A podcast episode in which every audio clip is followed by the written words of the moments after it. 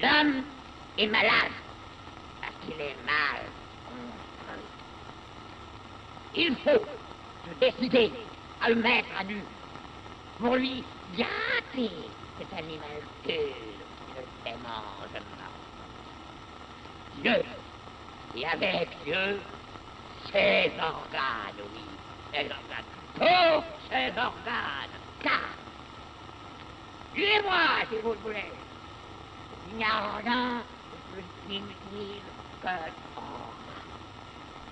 Salve, salve galera, tudo bom com vocês? Feliz ano novo, feliz 2024! Ui!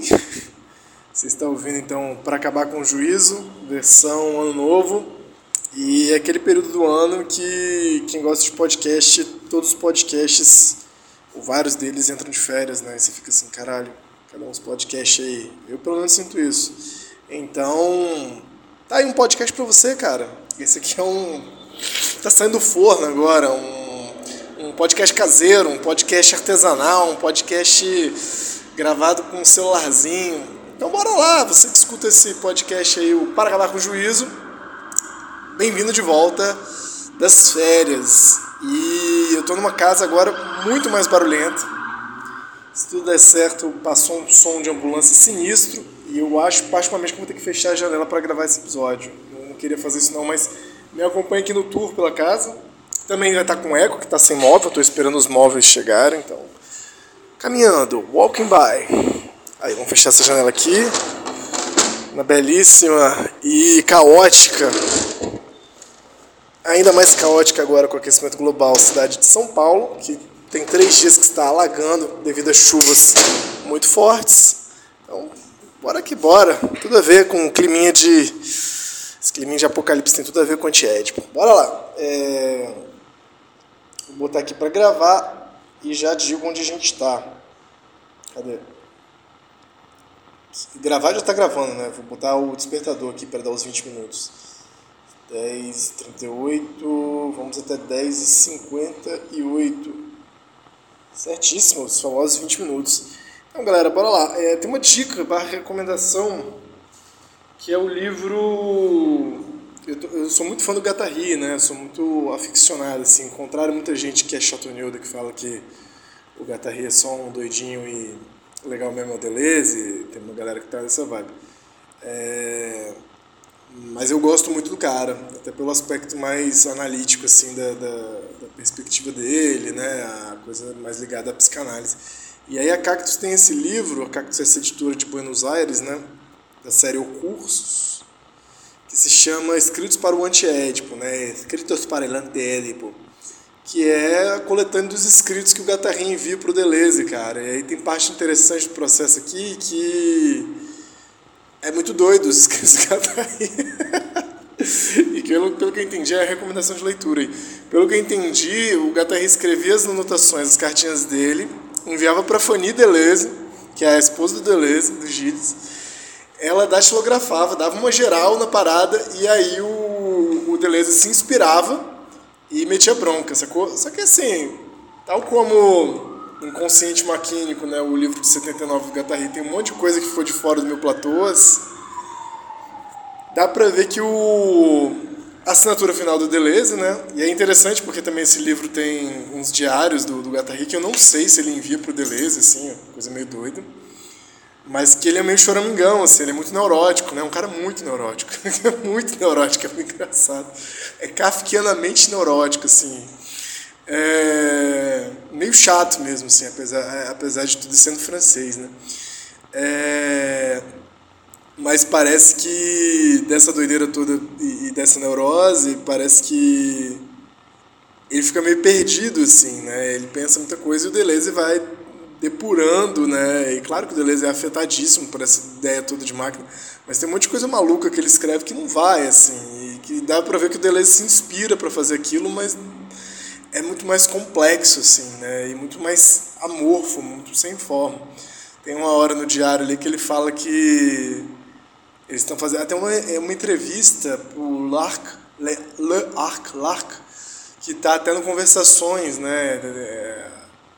não sei como é é o nome dessa entrevista, mas está no Conversações do Deleuze, né? Século 34. Que é uma entrevista dos dois juntos, por escrito. E aí o Gattari comentando no diário dele que tipo, o Deleuze toma a entrevista dele, não deixa ele ficar muito tempo, porque senão ele não devolveria, se ele não consegue parar, é, encerrar o fluxo, né, e interromper o fluxo, na verdade, né. E ele continuaria escrevendo infinitamente, assim, para uma entrevista. Então é interessante ver esse processo. E aí tem, tem nesse diário, né, nesse livro todo, que é um livro grande, com todas as anotações, teoricamente, é, a frase do Guattari, né, o, o statement, a colocação do Guattari falando que ele não se reconhece muito no antiédipo e talvez ele tenha sido sobrecodificado pelo Deleuze, né? Interessante isso. E uma dúvida que eu sempre tive, né, que é a promessa, essa parte das fofocas, a promessa do segundo tomo. Em algum lugar no diário ele fala assim, eu não li o livro todo, eu estava folheando ele, mas em algum lugar do diário ele fala, nossa, foi essa tortura fazer o primeiro tomo, imagina que tem um segundo. Então, sanou uma dúvida minha. Realmente eles tinham um projeto de dois volumes. Por quê? Eu não faço ideia porque eles já dividiram em dois volumes a série Capitalismo e Esquizofrenia. Mas enfim, fofocas à parte, fica a dica de, de leitura. É, quem quiser, eu posso fazer um esforço aí de. esse livro eu sei que tem em francês, e ele é de 2013, se eu não me engano, e da. pela Cactus saiu em 2019. Deixa eu ver se ele tem em PDF aqui.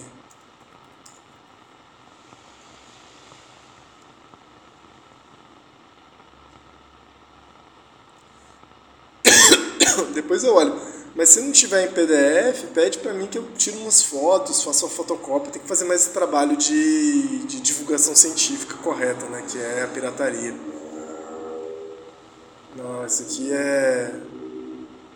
É só o antiético mesmo da Paidós, de Barcelona. Aqui. Aproveita que. Aproveita que o peso argentino tá, deve estar tá muito doido de oscilação. E compra aí, tá 13 mil pesos aqui. Não sei o que isso significa, assim. Pela Cactus mesmo. Mas qualquer coisa eu mando para você, você, você mesmo, é, cópias. Pode deixar um recado aí no, no, no podcast. Spotify, diga um recado na plataforma e eu mando um e-mail para mim, manda um alô no Twitter, tanto faz. Bom, vamos lá. E com relação ao nosso querido antiédipo em si, né, esse texto com a assinatura final do Deleuze, né, com a palavra final do Deleuze, a gente está na página 248, muito quebrado, assim, mas eu vou daqui mesmo, cara, que são os cinco postulados da concepção da troca, onde eles estão fazendo um paralelo entre o pensamento maquínico e o pensamento estrutural, né, o estruturalista, na verdade. E aí na página 248 a gente desce até mais de metade do parágrafo, bem na metade do parágrafo, e aí tem um ponto né, do primitivo do mais-valia como mais-valia do código. Aí, mas, e travessão, assim, né? Mas, e aqui está o quarto ponto, e aí a gente começa o quarto ponto. É, eu estava lendo no digital da última vez, então nem estava marcado aqui, mas acho que é aqui mesmo que a gente está. Então, vamos dar essa diferença entre o Leach e o Levi-Strauss, entre um pensamento maquínico e um pensamento estruturalista com relação às trocas, né? Pelo menos é isso que eu lembro que a gente está vendo. Mas, e aqui está o quarto ponto, a concepção que se baseia na troca tem necessidade de postular um sistema fechado, estatisticamente fechado, e de trazer à estrutura o apoio de uma convicção psicológica, a confiança de que o ciclo se fechará. Lembrando que aqui a gente está falando dos ciclos de troca, né? É, a concepção que se baseia na troca tem de postular um sistema fechado, estatisticamente fechado, e de trazer à estrutura o apoio de uma convicção psicológica. Confesso que o ciclo se fechará. Eu estou pensando que talvez seja numa dimensão de. Estou imaginando, tá? Porque tem tempo que eu não lembro. De fechado de trocas equivalentes, assim, né? E não considerando aquilo que eu comentei no episódio anterior, do sempre o aquém, o além da troca, sempre o que vaza, né? Os fluxos que vazam das trocas. Não somente a abertura essencial dos blocos de dívidas em conformidade com as alianças laterais e as sucessivas gerações, mas sobretudo a relação entre as formações estatísticas e seus elementos moleculares se encontram então remetidas à simples realidade empírica como inadequada ao modelo estrutural. E aí temos a nota 42, Levi-Strauss, os elementos, as estruturas elementares do parentesco, né? página 222 a 33, 222 a 23, conferir a comparação estatística com os ciclistas. Tá bom, na hora a gente lá. Então, mais uma vez, né, do mesmo jeito que o inconsciente freudiano só considera pessoas e tem problemas às vezes de considerar as partículas moleculares do inconsciente, né, que no fundo, na verdade, o Freud quem descobre a molecularidade do inconsciente, mas ele remete sempre às pessoas e aí o, o, a afirmação do Deleuze e Guattari é que o inconsciente ignora as pessoas como elementos globais, são sempre as parcialidades das pessoas que estão no jogo. Da mesma forma, no sistema de troca, é, para a antropologia também tem esse vício, né? É, porque é um vício do pensamento ocidental mesmo, né? que é ver pessoas globais com relacionamentos psicológicos de angústias, anseios globais se a troca não se fecha, né? se o sistema não se fecha. E aqui eles estão falando que não somente a abertura essencial dos blocos de dívida, em conformidade com as alianças laterais das sucessivas gerações, ou seja, há uma abertura né, essencial dos blocos de dívida, eles são sempre abertos com relação, seja as alianças, sejam as gerações, mas, sobretudo, a relação entre as formações estatísticas, é, que aí entenda-se molares, pessoas inteiras, pessoas globais, e seus elementos moleculares se encontram então remetidas à simples realidade empírica, como inadequada ao modelo estrutural. E aí eu estou entendendo que se desenha um limite do modelo estrutural para eles por considerar esse aspecto estatístico, molar e tudo mais. E em último lugar, ou seja, o quinto ponto, o quinto. Como é que eles falam no começo? O quinto postulado né, da concepção de troca. Tudo isso depende de um postulado que tanto agravou a etnologia que se baseia na troca, quanto determinou a economia política burguesa. Ou seja, né, estava tanto na antropologia quanto na economia política burguesa. É um vício do pensamento ocidental. A redução da reprodução social à esfera da circulação retém-se o movimento objetivo aparente, tal como é descrito no sócio, sem levar em conta a instância real que o inscreve, nem as forças econômicas e políticas com as quais ele é inscrito. Não se vê que aliança é a forma sob a qual o sócio se apropria das conexões de trabalho no regime disjuntivo das suas inscrições entre aspas, com efeito do ponto de vista das relações de produção, a circulação das mulheres aparece como uma repartição da força de trabalho, mas na representação ideológica que a sociedade tem da sua base econômica, este aspecto desaparece diante das relações de troca, que, contudo, são simplesmente a forma que esta repartição toma na esfera da circulação. Isolando o momento da circulação no processo de reprodução, a etnologia ratifica essa representação. E aí fecha aspas e dá toda a sua extensão colonial à economia burguesa. É, nota de rodapé 43, Emmanuel Terray, Terray, Terray, Le Marxisme devant les sociétés primitives. É, o marxismo diante das sociedades primitivas, 69. Cara, aqui tem um negócio bem complexo aqui. É, vou voltar para esse parágrafo, vou só terminar de ler aqui para ver se eu entendo esse último postulado. Eu não entendi muito bem, mas eu tenho uma, uma ideia do que seja. É nesse sentido que o essencial nos pareceu ser não a troca e a circulação, que dependem estreitamente das exigências da inscrição, mas a própria inscrição, com seus traços de fogo, seu alfabeto nos corpos e seus blocos de dívidas. A estrutura mole nunca funcionaria e nem faria circular sem o duro elemento maquínico que preside as inscrições. Então tem uma diferença aqui, né? O que é primeiro, a troca ou o registro, né? Eu acho que essa é a questão. É a inscrição do valor, é a inscrição por via da força de um valor ou a dimensão de criação de valor por meio das trocas. E aqui eles estão falando, talvez a inscrição seja esse elemento duro maquínico. Apesar de eles sempre falarem do maquínico como aberto, né, acho que eles estão colocando o duro elemento maquínico que preside as inscrições. Né? É primeiro sempre uma força de marcação, eles colocam sempre primeiro o jogo da política, força dos encontros dos corpos e depois das trocas que eles são possíveis de fazer. E voltando ao que estava sendo falado nesse último postulado, ele diz exatamente desse lugar da reprodução social. Né? Tem o lugar da produção. Aí, por que, que o texto de referência do Emmanuel Terray, Terray o, marxista, o marxismo diante das sociedades primitivas? Porque tem uma diferença em Marx, estava até lendo isso na, na Gayle Rubin, né? o Gayle Rubin, que é essa antropóloga estadunidense que vai mesclar freudismo, marxismo e, e antropologia estrutural do Levi-Strauss para pensar o sistema sexo-gênero, né? mas ela vai explicar bem basicamente, não tem muita leitura de Marx, eu vi até nela, essa diferença entre produção, a produção material, a produção social e a reprodução social, no sentido da possibilidade do próprio tecido social se reproduzir para continuar fazendo as suas produções materiais. Isso que envolve, claro, o corpo necessariamente das mulheres e gestações, né? mulheres, é, pessoas com útero. Né? Então, vou reler esse postulado tentar entender nessa dimensão, porque é interessante, porque é eles colocam esse elemento colonial na representação econômica política burguesa, né? no, no fechamento. Em último, ora, em último lugar, tudo isso depende do postulado que tanto agravou a etnologia, que se baseia na troca quando determinou, quanto determinou a economia política burguesa, a redução da reprodução social à esfera da circulação. Então, se a gente está falando de reprodução social, deixa eu ver aqui, se eu bater um Google aqui para não falar tanta besteira.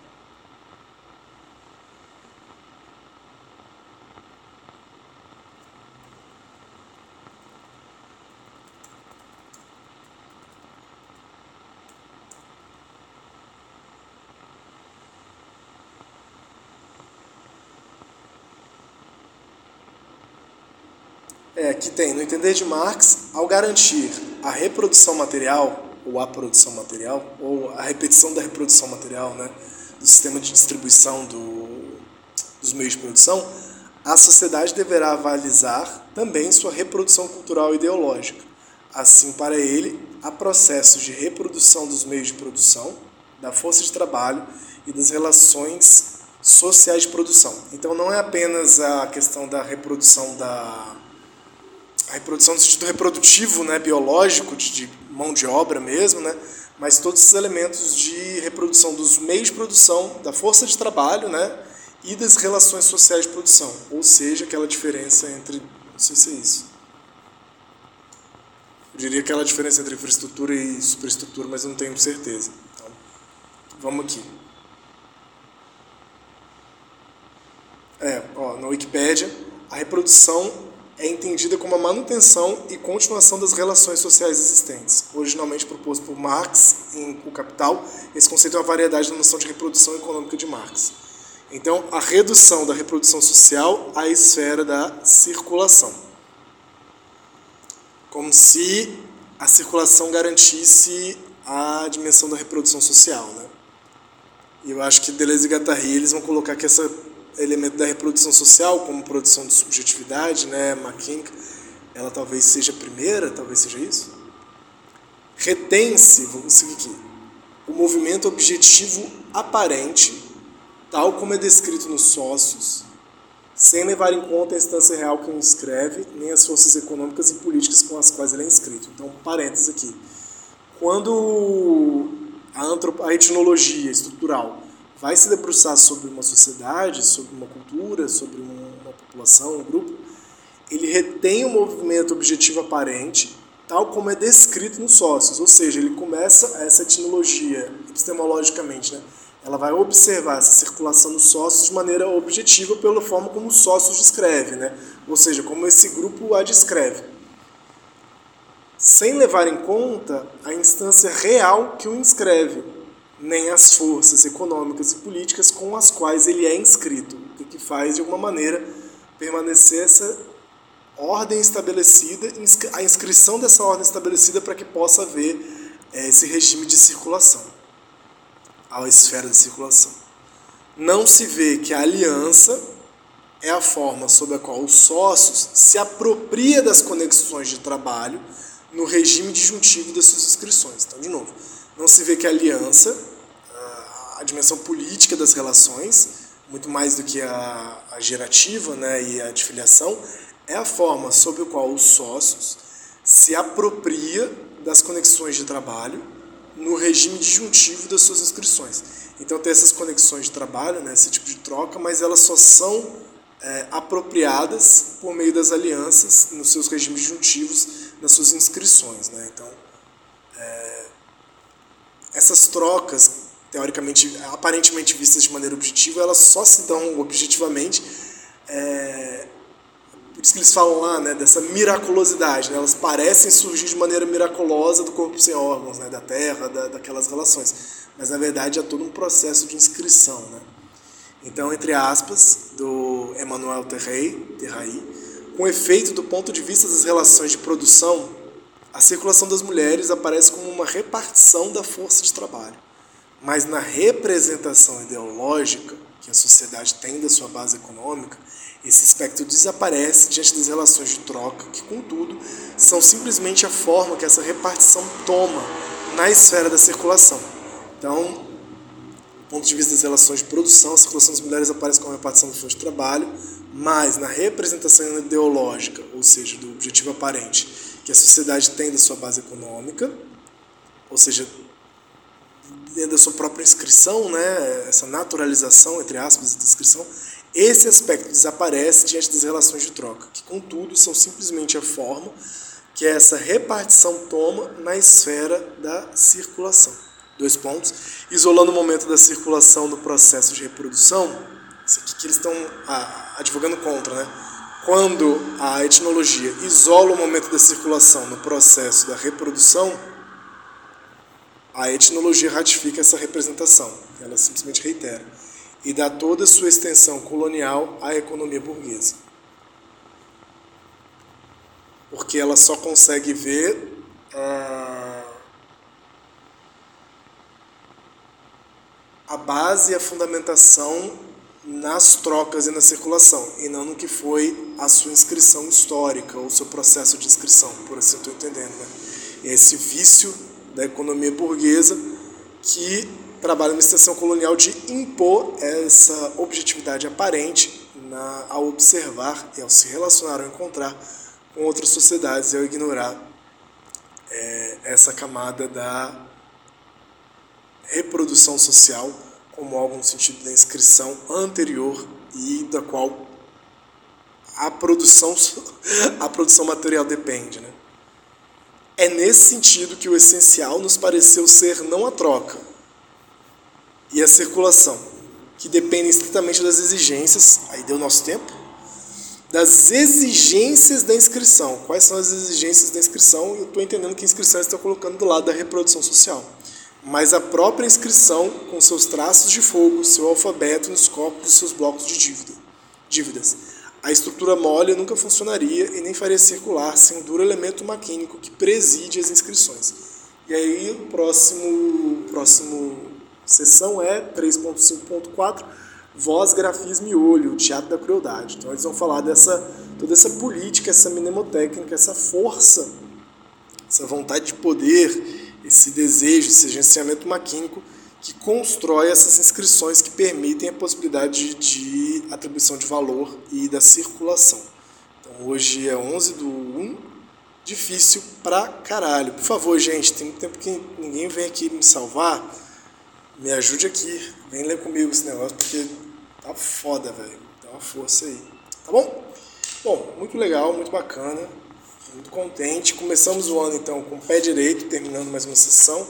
Semana que vem a gente tem voz, grafismo e olho, o teatro da crueldade. Tenho curiosidade com esse, essa sessão, assim, é baita nome de sessão, e em seguida vem a sessão sobre Nietzsche, né? Em breve a gente está aí na morte, como é que eles colocam aqui? a morte do sistema territorial. Interessante pra caramba. Então, beleza, galera. Qualquer coisa, deixa um recado aí no Spotify. E, inclusive, com relação técnica, né? Se o episódio tá bacana de ouvir, se tá ruim de ouvir, se tem alguma sugestão. E qualquer coisa, manda um recado aí, que a gente se vê. Beijo, até mais.